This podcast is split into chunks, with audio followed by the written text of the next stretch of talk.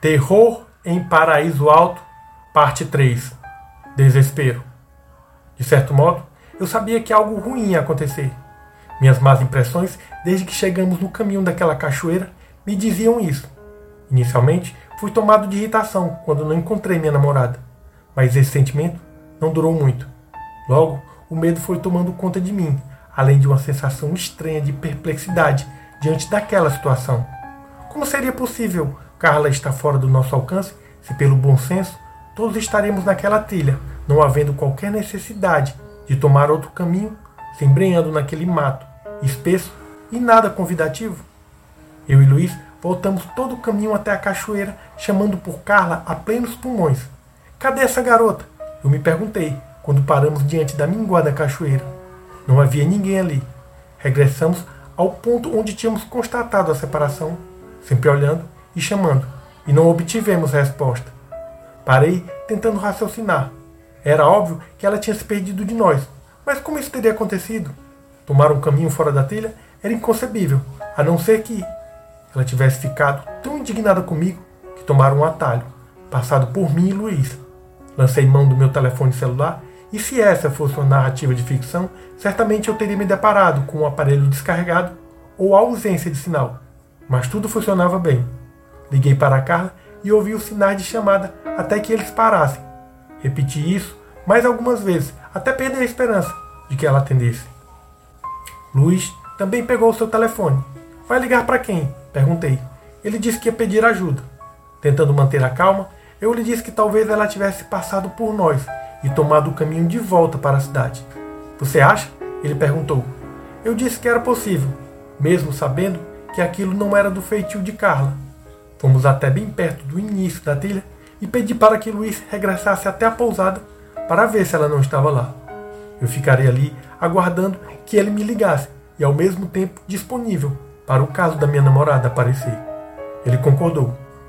Tenho que confessar que, mesmo sendo entusiasta de dramaturgia, criador de textos trágicos, eu não tenho habilidade para descrever o terror que passei naqueles momentos de espera naquele lugar. Eu ouvia inúmeros barulhos vindo do mato. Era como se aquela coisa estivesse debochando de mim. O caráter opressor daquele canto do mundo não era uma coisa comum.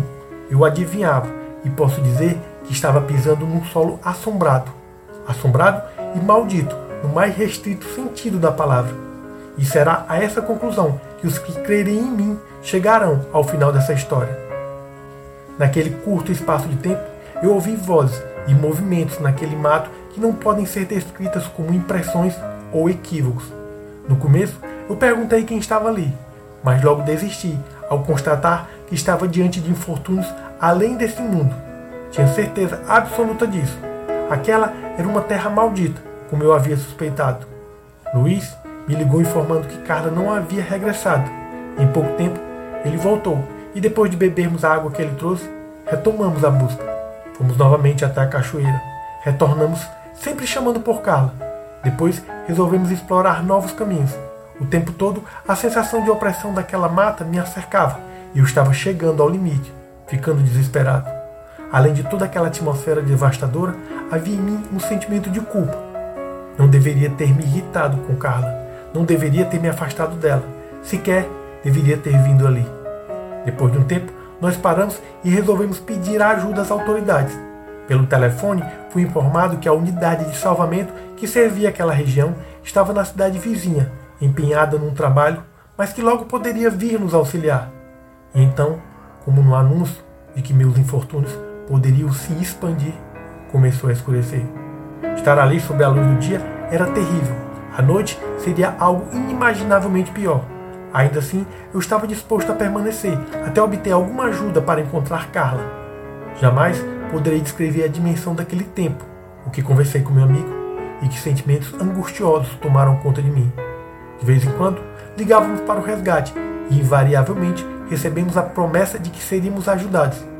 Quando o último raio de sol sumiu, me vi numa escuridão que só podia ser vencida pelas lanternas de nossos aparelhos celulares.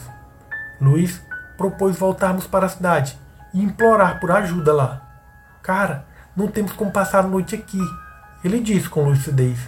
Concordei e procuramos pelas indicações para regressar. mas apesar de poder iluminar bem o chão, não conseguimos achar a trilha para nos tirar daquele inferno. Agora nós estávamos perdidos.